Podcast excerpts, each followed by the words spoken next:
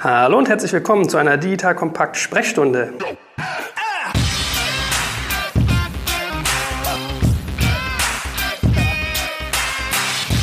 Mein Name ist Joel Kaczmarek und wir sprechen heute über Sales.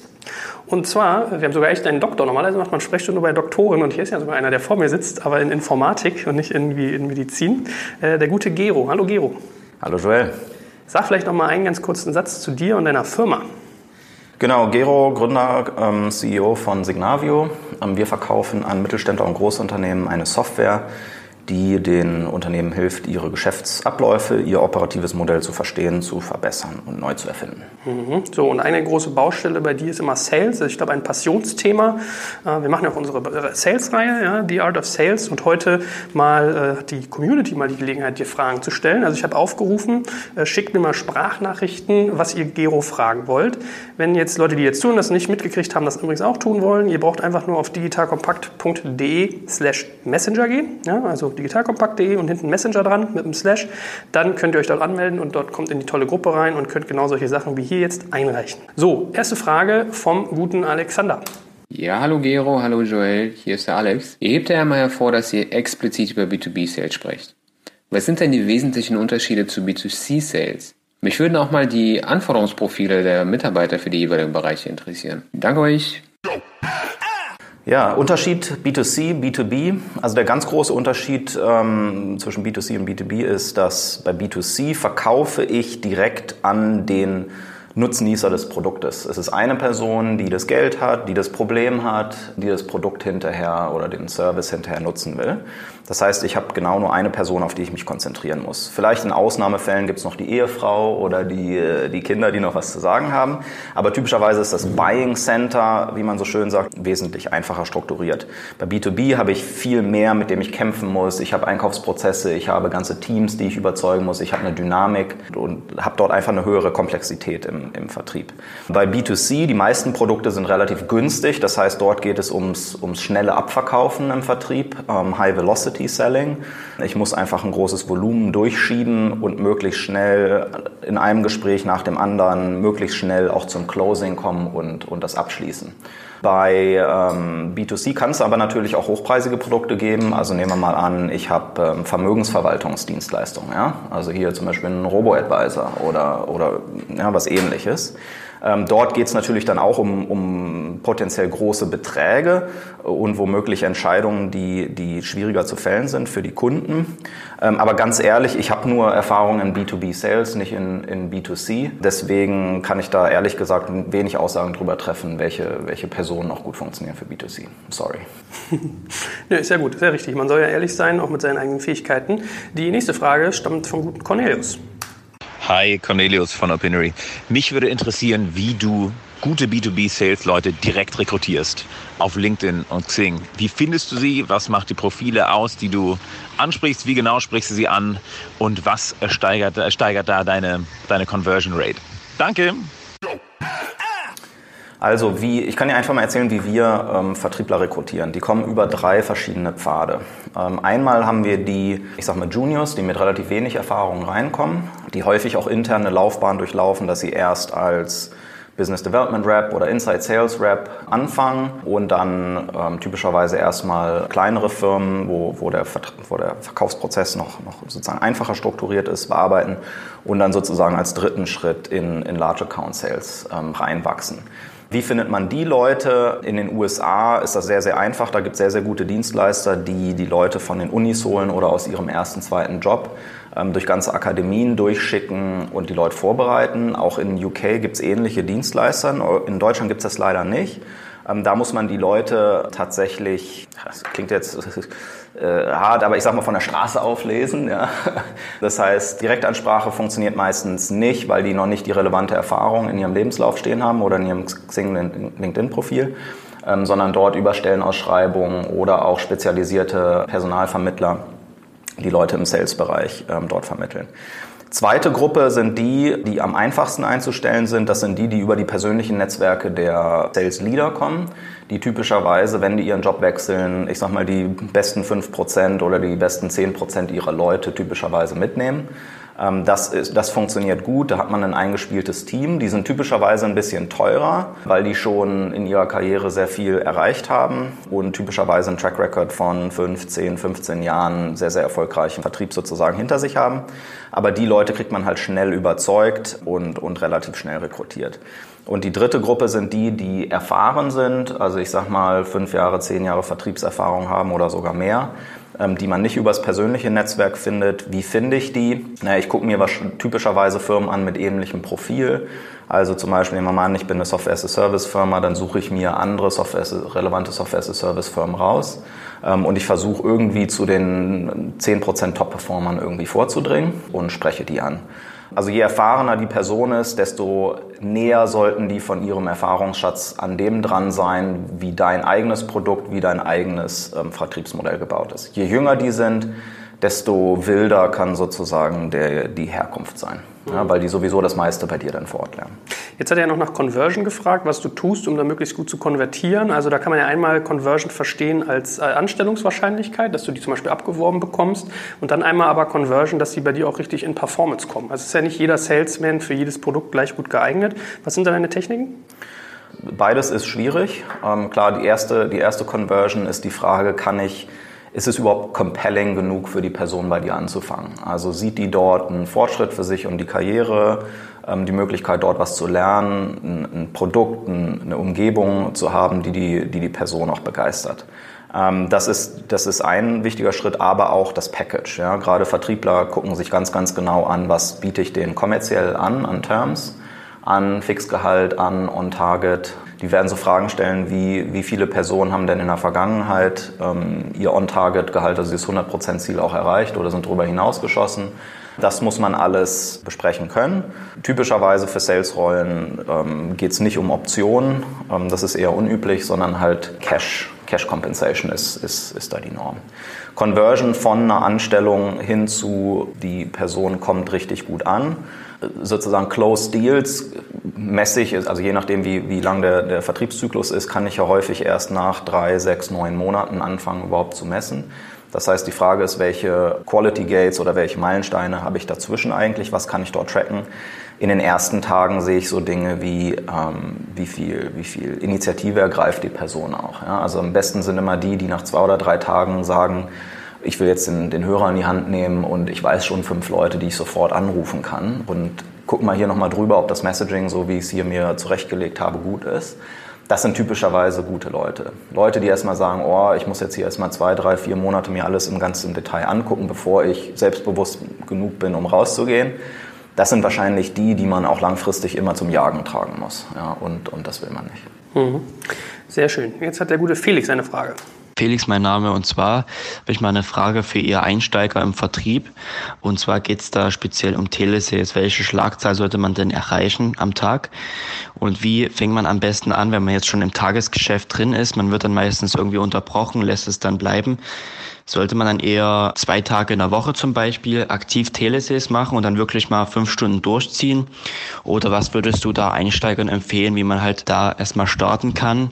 Oder sollte man zum Beispiel eher zwei Stunden am Tag jeden Tag oder dann lieber zwei Tage in der Woche zum Beispiel, wo man nichts anderes macht? Danke. Ja, ich fange vielleicht mal mit der zweiten Frage an. Also wie organisiere ich eigentlich meinen Tag? Setze ich mich einen Tag komplett hin, acht Stunden am Telefon und, und telefoniere sozusagen Nummer nach Nummer durch? Oder mache ich da eine andere Aufteilung? Da ist ja erstmal die grundsätzliche Fragestellung, was sind denn eigentlich alles meine Aufgaben im, im Telesales? Wie, wie verteilt sich denn eigentlich die 100 Prozent meines Tages? Und das kann durchaus unterschiedlich sein, je nachdem, wie die Rollen halt geschnitten sind. Bei, bei den meisten B2B-Sales-Fällen habe ich so einen Mix zwischen ähm, tatsächlich dem, dem Outreach und, und der Kommunikation mit dem, mit dem Prospect auf der einen Seite und ganz viel Recherche und, und Kontext auf der anderen Seite, ja, wo ich überhaupt erstmal mir ähm, angucke, ist das ein spannender Account, rede ich mit der richtigen Person, gibt es da nicht eine andere Person, mit der ich viel eher sprechen sollte, kann ich irgendwie noch irgendwelche Anknüpfungspunkte für ein Gespräch finden durch eine Google-Suche, ähm, habe ich gemeinsame Bekannte, habe ich ein gemeinsames Hobby, ähm, was auch immer. Ja? Also das heißt, da, da ich glaube, es ist nicht unüblich, so einen 50-50-Split zu haben zwischen der Zeit, wo ich kommuniziere und ähm, oder versuche zu kommunizieren an vielen Stellen und der Zeit, wo ich recherchiere, mich vorbereite ähm, ähm, und, und auch Dinge nachbereite. Wie spalte ich dann sozusagen meinen Tag auf? Also ich kenne Leute, die machen, die machen sozusagen das immer im Wechsel. Also ich, ich suche mir einen Account oder einen Prospect raus, machen die Recherche und dann recherchieren sie für 15 Minuten oder 10 Minuten oder wie lange auch immer das dauert, je nachdem wie viel Detailtiefe ich brauche. Und in dem Moment nehmen sie dann den Hörer in die Hand, um die Person anzurufen, weil sie ja gerade diesen Kontext frisch haben andere Leute machen sich eine Phase, wo sie sozusagen Recherche machen, also wo sie sich zwei, drei Stunden am Stück eine, eine, eine Menge von Leads hervornehmen, ähm, die alle recherchieren, sich dazu Notizen machen, sich einen Einstiegspunkt, ein Messaging überlegen, das sozusagen dann auf Halde legen und dann zwei, drei Stunden am Stück einfach nur telefonieren. Weil telefonieren ist halt echt hart, es ist anstrengend und vor allen Dingen selbst wieder in diesen, diesen Modus zu kommen. Ja, ich greife den Hörer in die Hand. Die Wahrscheinlichkeit, dass die Person gar nicht erst abnimmt oder dass die Person mich abweist, ist halt durchaus hoch. Und häufig ist es dann praktischer, wenn ich einfach zehn Calls hintereinander mache, ähm, weil ich einfach in diesem Modus schon drin bin. Ja, ich bin in diesem, ich schwimme gegen den Strom und ich mache das auch eine Stunde oder zwei Stunden am Stück. Bei mir selbst habe ich das gesehen, es, es funktioniert das besser als dieses sozusagen Recherche, Kontakt, Recherche, Kontakt. Das, Recherche ist irgendwie so ein bisschen keine Ahnung, da ist das Adrenalinlevel auch ein anderes, äh, da ist man irgendwie ruhiger. Ähm, bei dem anderen bist du pumped up, ja, du bist, bist, willst rausgehen und, und willst da dein Bestes geben. Also das ist so ein bisschen persönlicher Stil. Aber wie gesagt, wichtig, wichtig die Balance überhaupt zu finden der Aktivitäten, die man dort macht. Kommen wir zu der zweiten Frage, KPIs. Welche Schlagzahl sollte ich eigentlich erreichen? Erste Frage ist, was sind denn überhaupt die, die, die relevanten Punkte, die mir helfen zu messen, ob ich auf einem guten Weg bin. Ähm, wenn man mit Callcentern arbeitet, ähm, sind typischerweise Metriken, die die ganz standardmäßig messen, sind Anzahl Kontaktversuche, dann wie viel von diesen Kontaktversuchen sind sozusagen geglückt, im Sinne von, es hat jemand tatsächlich den Telefonhörer abgehoben. Und dann ist die nächste Stufe, wann habe ich ein bestimmtes Outcome erreicht aus diesem, aus diesem Gespräch. In anderen Fällen ist es so, dass ich häufig ja mehr als auch ein Gespräch brauche, um die Person irgendwie in die nächste Phase zu heben. Ja? Ähm, vielleicht rufe ich die an und die Person sagt halt, ey, ich bin gerade auf dem Weg ins Meeting, ich habe nur zwei Minuten Zeit, aber das, was du mir jetzt schon mal ganz kurz gepitcht hast, klingt spannend. Ruf mich doch in zwei Stunden nochmal an und dann habe ich eine Viertelstunde für dich und dann kannst du mir das nochmal ausführlicher erzählen. Und dann konvertiert es auf, keine Ahnung, eine, ein Webinar oder was auch immer sozusagen dann der, der Conversion-Punkt ist. Also das muss man sich genau überlegen. Kontaktpunkte habe ich alles gesehen von am unteren Ende 20 bis 40 pro Tag bis am oberen Ende ähm, signifikante dreistellige Zahlen. Ja. Kommt drauf an, wie lang dann auch die Gespräche sind. Sind das irgendwie ganz kurze Dinge und ich konvertiere die nur auf ein Newsletter-Sign-up? Ähm, oder sind es lange Dinge und ich konvertiere die zum Beispiel auf, auf ein Meeting? Ja? Dann die Frage, was kommt hinten sozusagen als für den Vertrieb brauchbaren Leads raus? Alles gesehen von, ich sag mal, einer Handvoll von Leads pro Woche bis hin zu Dutzenden pro Woche. Ja, das ist so die, so die Bandbreite und, und es kommt dann immer darauf an, wie wertvoll ist mir ein Lied und, und was bedeutet das genau.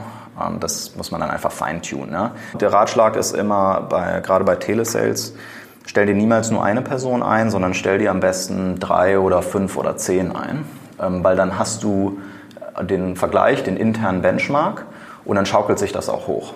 Ja, und dann guckst du dir an, wie kannst du, wie kannst du voneinander lernen, um halt gemeinsam in der Schlagzahl nach oben zu kommen. Ähm, also sozusagen absoluter Benchmark mit anderen Firmen ist immer schwierig. Interner Benchmark ist immer viel, viel besser. Und wenn dort jemand sozusagen über die Schulter guckt und guckt, was, was kommt da raus was, und was kann ich voneinander lernen, habe ich das Gefühl, ich bin schon am Maximum oder ich kann dann noch 20, 50 Prozent mehr rausholen ist da sozusagen der Weg, den man gehen sollte. Wenn ich jetzt mal die Frage von Felix anwende auf Gründer, ja, weil er ein bisschen gefragt hat, sollte ich ganz am Anfang zwei Stunden am Tag machen oder einen ganzen Tag mir blocken? Wie würdest du das handhaben, wenn der Gründer jetzt noch Sales macht, aber hat noch andere Aufgaben? Ja, dann würde ich mir, dann würde ich mir Zeiten am Tag blocken und sagen, ich mache jetzt eine Stunde, zwei Stunden nichts anderes. Ähm, da muss man einfach rausfinden, wann sind die Leute auch gut erreichbar. Ähm, das ist je nach Rolle komplett unterschiedlich, auch je nach, je nach Produkt ist es für mich besser, ich erreiche die Leute irgendwie auf dem Weg äh, nach Hause abends, ja? oder ist es besser, ich erreiche die kurz vor der Mittagspause oder was auch immer. Ähm, das kann durchaus unterschiedlich sein, je nach Art der, der Person, die man dort anspricht. Äh, hast du natürlich recht. Also ich meine, ich mache das ja auch teilweise selbst für uns und ich habe zum Beispiel gemerkt, Montag ist ein beschissener Sales-Tag, weil die alle in ihre Woche starten, sich sortieren und vormittags ist halt immer High Life. So ein Dienstag zum Beispiel ist mein Lieblings-Sales-Tag. Ja, das geht irgendwie immer. Ja, ich glaube, das lässt sich nicht über einen Kamm scheren. Das ist je nach, je nach Rolle ganz, ganz unterschiedlich, wann man die Leute rankriegt. Mhm, gut, also ein bisschen ausprobieren. Äh, dann hat der Felix noch nicht genug, der will noch mehr wissen. Ja, ich hätte noch eine zweite Frage und zwar, wir wollen zu einer Fachmesse gehen, wo ausschließlich unsere Zielgruppe aktiv ist, allerdings nicht als Aussteller, sondern als Besucher um dann aktiv potenzielle Kunden anzusprechen an den Ständen. Die Frage ist, wie formuliert man so eine Ansprache? Was sollte man am besten in so einem Erstgespräch erzählen, sagen, um dann möglichen Folgetermin zu bekommen, wo man sich wirklich persönlich zusammensetzt? Das soll so ein bisschen das Ziel dahinter sein, möglichst viele Kontakte generieren und Folgetermine quasi schon terminieren. Danke. Also ganz grundsätzlich halte ich das für eine schlechte Idee, auf eine Messe zu gehen und zu den verschiedenen Messeständen hinzugehen, um versuchen, denen was zu verkaufen oder dort äh, eine Ansprache zu machen. Weil was man sich immer überlegen muss, ist, und die Frage, die man sich stellen muss, wer steht denn dort eigentlich an dem Stand? An dem Stand stehen Marketingleute, da stehen Vertriebsleute. Wie viel Bock haben die, dass jemand zu denen kommt und versucht, denen was zu verkaufen? Gar keinen. Ja? Die werden nett sein. Ähm, du merkst du, die ersten zwei Sätze werden sie total interessiert sein, weil sie denken, du bist ein potenzieller Kunde. Ähm, und dann fällt die Maske und, äh, und dann versuchen sie sich ganz, ganz schnell abzuwimmeln.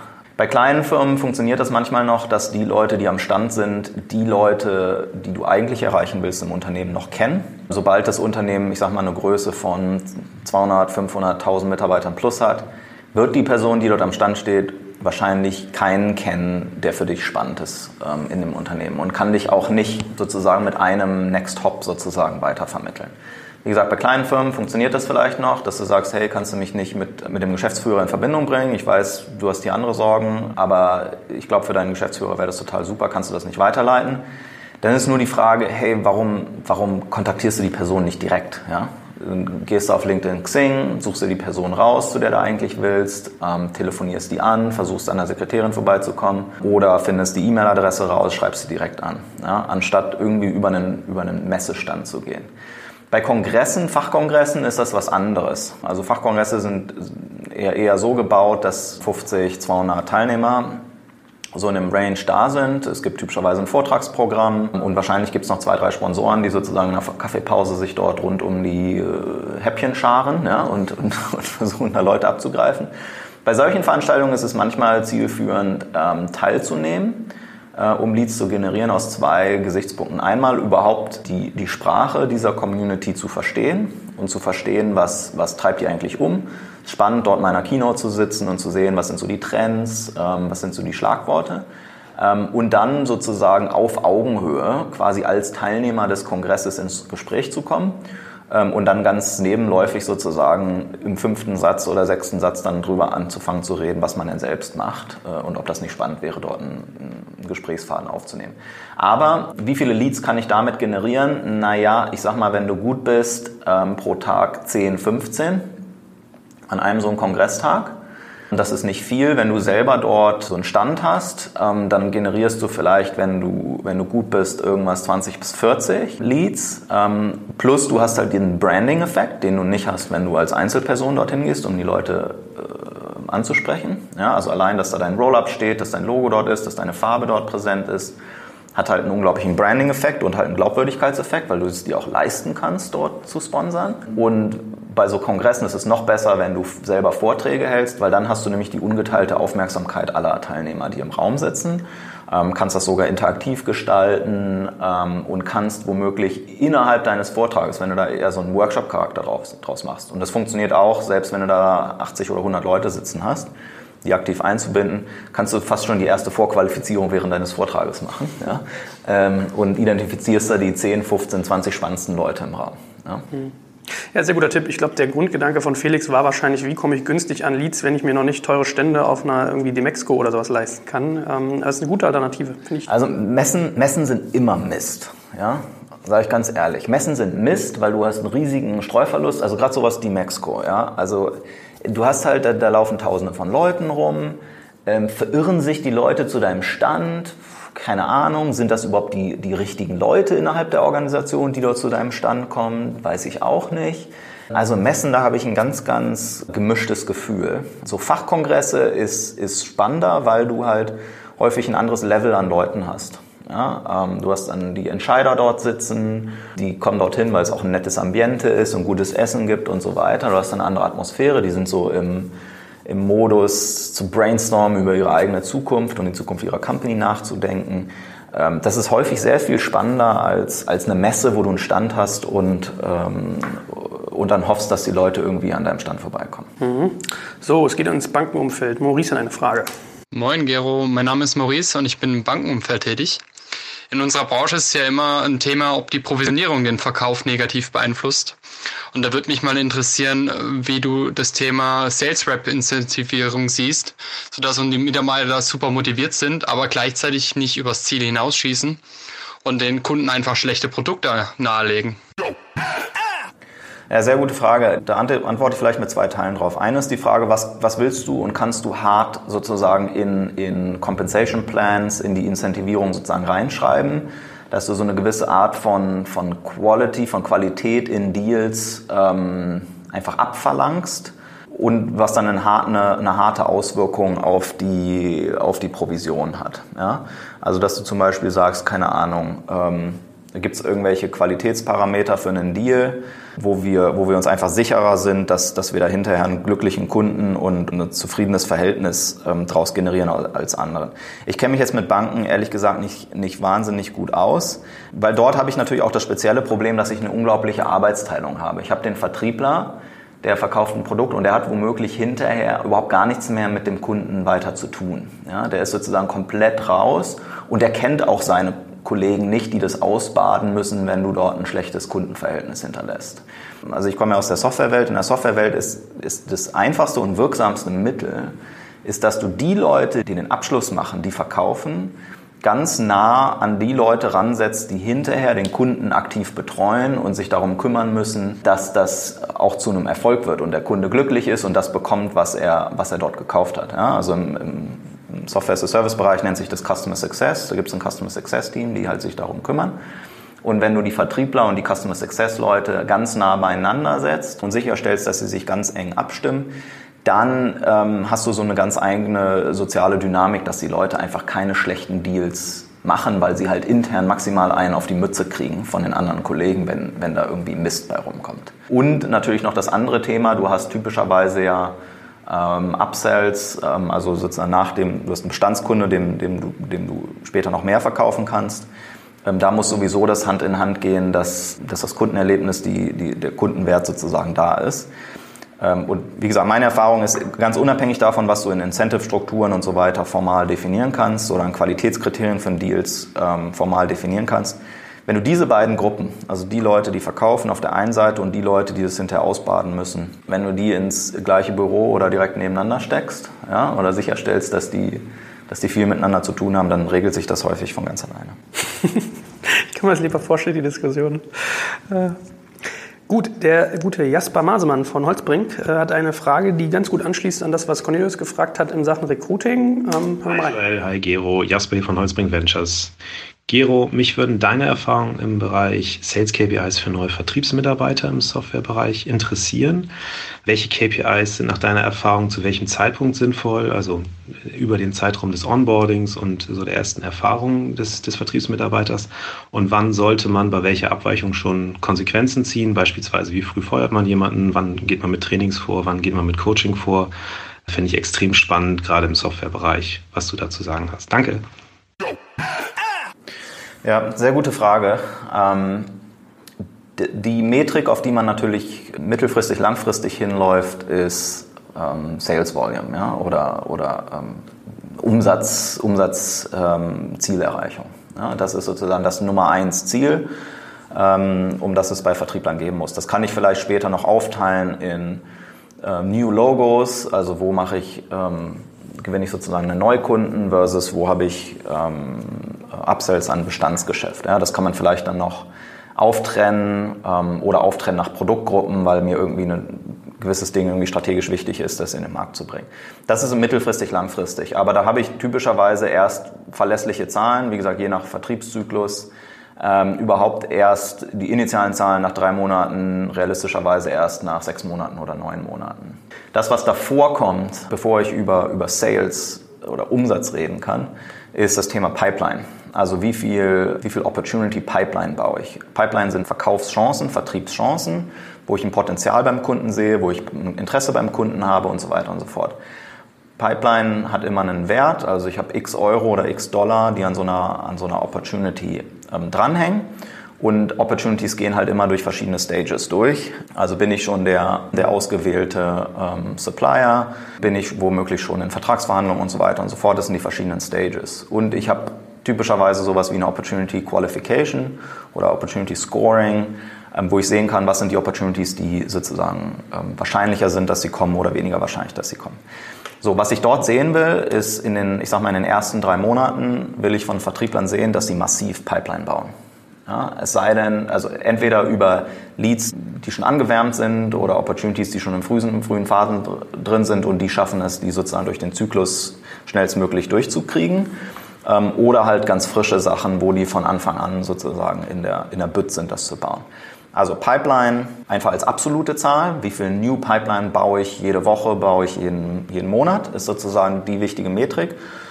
Und natürlich ganz stark, ähm, was ist die Qualität der Pipeline, über die wir dort reden. Ja, manche sagen, wow, das ist ein Million-Dollar-Deal. Ja? Und dann gucken da irgendwie zwei andere drauf und sagen, nee, das sind 3,50 Mark. Und da kollabiert so eine Pipeline im schlimmsten Fall mal ganz schnell. Vor Pipeline kann ich natürlich noch andere Dinge messen. Ähm, das sind natürlich die Frage, wie viele Kundeninteraktionen habe ich eigentlich? Wie aktiv bin ich im, im Outreach? Wie, wie aktiv bin ich, Dinge auch schnell sozusagen ähm, voranzubringen? Ähm, und das kann man sich natürlich auch angucken. Also wenn ich einen Vertriebler dort sitzen habe und der hat nach zwei oder drei Wochen noch nicht intensiv angefangen mit, mit Kunden zu interagieren, dann habe ich da wahrscheinlich die falsche Person sitzen. Weil die wird auch später nicht die Eigeninitiative haben und das Durchhaltevermögen, halt am laufenden Band ständig auch mit neuen Leuten reden zu wollen und zu können. Also wenn die da nach zwei, drei Wochen sitzen und sagen, ja, ich habe immer noch, noch gar nicht genug gelernt und ich kenne das Messaging noch nicht und ich weiß noch gar nicht, wie ich den ansprechen soll und wen ich anstellen soll, können zwei Dinge passiert sein. Entweder war dein Onboarding-Programm schlecht, aber ehrlicherweise noch viel wahrscheinlicher hast du da die falsche Person sitzen. Also nach zwei, drei Wochen müssen die schon maximal laufen. Ja, also die müssen spätestens eigentlich nach drei, vier Tagen das erste Mal den Hörer in die Hand nehmen und mit Leuten über deine Produkte reden. Ja, und wenn das nicht passiert und die irgendwelche Ausflüchte haben, warum das nicht geht, dann würde ich mir schon die erste Frage stellen. Wie schnell Leute feuern, Leute entlassen, ist immer doof. Es kostet einen viel Geld und Arbeit, überhaupt die Leute zu finden. Ähm, deswegen ist immer natürlich die erste Wahl, wie kriege ich die Leute ähm, in die richtige Richtung entwickelt. Aber ganz ehrlich, manchen Leuten, auch selbst wenn die vorher super performt haben in ihren vorherigen Jobs, äh, kann es sein, dass es einfach in dem Kontext nicht passt, in dem du gerade unterwegs bist. Ja, das habe ich schon häufig gesehen. Dann ist es weder für den, für den Kollegen, für den Vertriebsmitarbeiter noch für, für die Firma gut, irgendwie ewig aneinander zu ketten. Das heißt, du, von einem gewissen Prozentsatz wirst du dich ganz zwangsläufig trennen müssen. Und je früher, desto besser. Ja, wenn du das nach, ich sag mal so, der erste Breakpoint sollte so nach zwei Wochen ungefähr sein, ähm, dass du dir anguckst, was ist, was ist passiert, sehe ich, da, ich da ein gutes Zeichen. Und wenn in den ersten zwei Wochen schon mehrere rote Alarmglocken angegangen sind, dann lieber das schon als Anlass nehmen, als noch zu warten. Zweiter Breakpoint, ich sag mal so nach einem Monat, äh, spätestens nach sechs Wochen. Und ich sag mal, die Leute, die länger als drei Monate da sind, da musst du dich hast du praktisch schon die Entscheidung getroffen, dass sie für lange Zeit bei dir sind. Hm. Hast du so eine Eskalationsstufe, dass du irgendwie sagst, äh, wenn du merkst, jemand passt nicht, dass du bestimmte Maßnahmen in einer bestimmten Reihenfolge ergreifst? Weiß ich, Schulungen, Feedbackgespräche, mal mit anderen Teammitgliedern zusammensetzen, dass sie die ein bisschen an die Hand nehmen. Gibt es da Mittel, die du abgreifst? Also die wichtigste Person in diesem ganzen Zyklus ist natürlich ähm, die Führungskraft. Es gibt ein sehr, sehr gutes Buch, was ich empfehlen kann oder einen Ansatz, ist schon relativ alt, nennt sich Situational Leadership. Und da gibt es Bücher für äh, irgendwie 5, 6 Euro da draußen, die man sich kaufen kann zu dem Thema Situational Leadership und das beschreibt ganz schön die Kurve, die eigentlich fast jeder Vertriebler oder jeder Mitarbeiter, aber im Vertrieb ganz besonders durchläuft. Die Leute fangen an mit wenig Kompetenz in deinem Produkt, in der Art, wie du arbeitest, in der Art, wie du Leute ansprichst, aber halt sehr, sehr hohe Motivation. Dann kommen die sozusagen ins Tal der Tränen. Ähm, ist ja alles ganz schwierig und ich weiß gar nicht, was ich machen soll und welchen Schritt voneinander. Dann irgendwann kriegen sie es so ein bisschen drauf, aber haben immer noch relativ wenig äh, Selbstvertrauen und dann irgendwann laufen sie. Ja, das sind sozusagen so diese vier Phasen. Und in den ersten beiden Phasen muss ich den Leuten einfach Direction geben. Ja, ich muss denen einfach Aufgaben geben. Ich sage, also ganz, vor allen Dingen, wenn die ganz am Anfang anfangen, sage ich, hey, hör zu, das ist dein Plan für heute. Ja, das sind die Aufgaben, die zu erledigen sind. Wir setzen uns heute Abend zusammen und gucken, wie weit du vorangekommen bist. Sobald ich in dieser Phase 2 angekommen bin, kommt so noch so eine Support-Komponente dazu, so nach dem Motto, wie würdest du das denn machen und so weiter. Ja? Ähm, aber das ist betreuungsintensiv, ganz klar. Und die Führungskraft ist im Lead, ist in der Verantwortung, die Person zu entwickeln und kann da auch nicht rauskommen. Und da hilft auch noch so sehr irgendwie andere Mitarbeiter einbinden und so weiter und so fort. Nett. Aber es geht um die Führungskraft, dass die sich darum kümmert, dass die Person sich entwickelt und schnellstmöglich weiterkommt. Mhm. Stefan hat eine Frage für uns. Hi Joel, hallo Gero. Mich würde gerne interessieren, welches Branchenwissen Vertriebler mitbringen müssen, welche Erwartungshaltung haben die Unternehmen in Richtung Wissen aus der Branche, welche Herausforderungen es in der Branche gibt in Bezug auf bestimmte Technologien, auf bestimmte neue Geschäftsfelder etc. Inwiefern man da den Vertrieb heute und in Zukunft dahingehend noch besser vorbereiten muss. Ich bin Stefan Klicks und danke für die spannenden Insights in dem Podcast. Ciao. Also ich glaube, ähm, Branchenwissen, Branchenvorwissen wird regelmäßig überschätzt im Vertrieb. Ähm, ich glaube, das kann man relativ schnell sich aneignen und sich relativ schnell dort einfuchsen.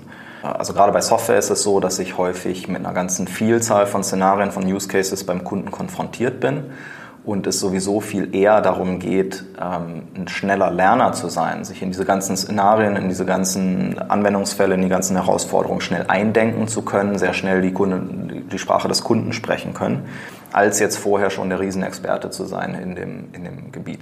Also insofern, es mag immer wieder Ausnahmen geben, sicherlich, aber ich würde immer lieber einen, einen, guten Seller mit keinem Branchenvorwissen einstellen, als einen totalen Branchenkenner, wo man sagt, boah, ist der wirklich ein guter Vertriebler.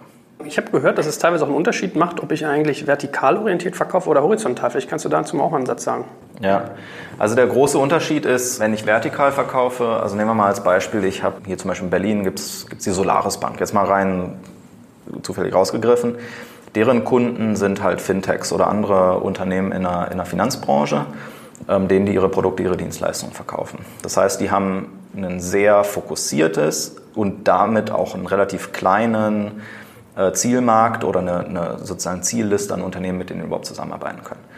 Bei Signavio zum Beispiel, das wäre das andere Extrem. Wir arbeiten mit allen ähm, Industry Verticals zusammen. Das heißt, du hast eine sehr, sehr breite, sehr, sehr breite Zielgruppe. So den Unterschied, ob ich nun einen, einen sozusagen sehr starken vertikalen Fokus habe oder halt breit aufgestellt bin, ist, dass ich in einem vertikalen Fokus, dadurch, dass ich halt eine relativ kleine Zielgruppe habe, ähm, ich habe womöglich nur meine keine Ahnung, zehn Großbanken oder ich habe nur meine fünf großen Werbeagenturen oder was auch immer gerade mein Vertical Zielmarkt ist brauche ich vor allen Dingen sowas wie Persistenz, Dominanz, Durchbeißen, Selbstvertrauen, hart dranbleiben, dass ich halt gegeben diese, ich sag mal, geringe Menge an Zielmarkt mich dort reinbeißen kann und, und sozusagen an den Accounts dranbleibe und, und dort reinkomme. Bei den horizontalen Modellen sieht man häufig, dass, wie gesagt, es wichtiger ist, dass die Leute schnell lernen, sich ähm, schneller anpassen können, sich in Szenarien reindenken können und ähm, auch dementsprechend ähm, stärkeres Produktverständnis brauchen, um nämlich genau diese Brücke schlagen zu können, was ist die Herausforderung, was ist das Anwendungsszenario des Kunden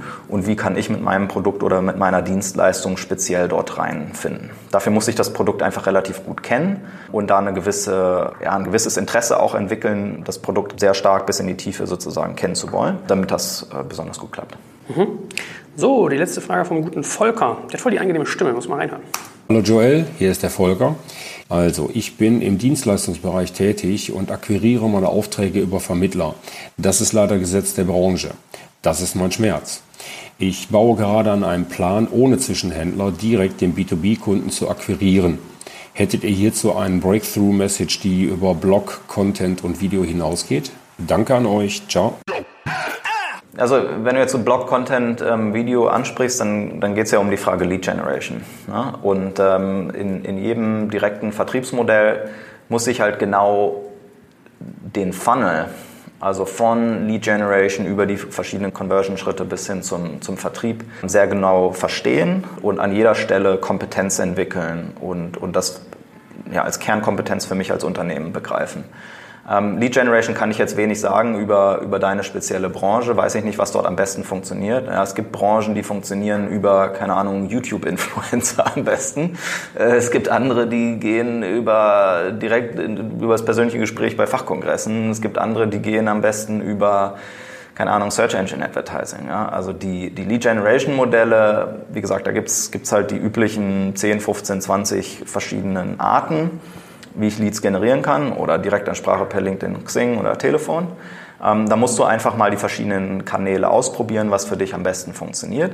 Das Wichtige ist aber immer, diesen Funnel halt im Auge zu behalten und genau zu verstehen, was ist denn meine, was sind denn meine Conversion-Schritte durch diesen Funnel durch. Ja, also wie komme ich von dem initialen Lead also nehmen wir mal an, das ist jemand, der ein Video auf deiner Seite ähm, konsumiert. Wie kommt er in den nächsten Schritt? Was ist eigentlich der nächste Schritt? Ja, und wie kommst du dann, wie kannst du den nurturen? Wie kannst du den mit Informationen versorgen? Wie kannst du den äh, glücklich machen, damit er in die nächste Phase kommt? Was womöglich, keine Ahnung, irgendwie einen, einen Testlauf, ja, was auch immer dein Produkt oder deine Dienstleistung ist, ähm, bedeutet. Und dann, wie kannst du konvertieren von diesem Testlauf auf sozusagen einen dauerhaften Vertrag mit diesem Kunden?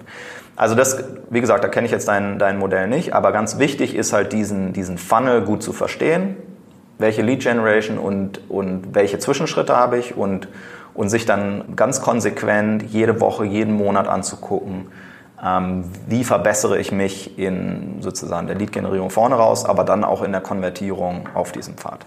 Hervorragend. Ich glaube, das war ein schöner Ritt rund um das Thema, also von eigentlich Anstellung von Sales-Leuten bis hin zu, wie komme ich eigentlich an Leads. Ja, ich danke dir, Dr. Gero. Und äh, wir werden das bestimmt nochmal machen, dass wir Sales-Fragen beantworten. Wenn ihr das, wie gesagt, auch machen wollt, digitalkompakt.de slash messenger, meldet euch dort an. Eigentlich könnt ihr es auf unserer Webseite gar nicht verfehlen. Müsst ihr machen. Da gehen wir sowieso ganz viel mit euch in Austausch. Ihr kriegt spannende Infos und ich freue mich auf euch. Ciao.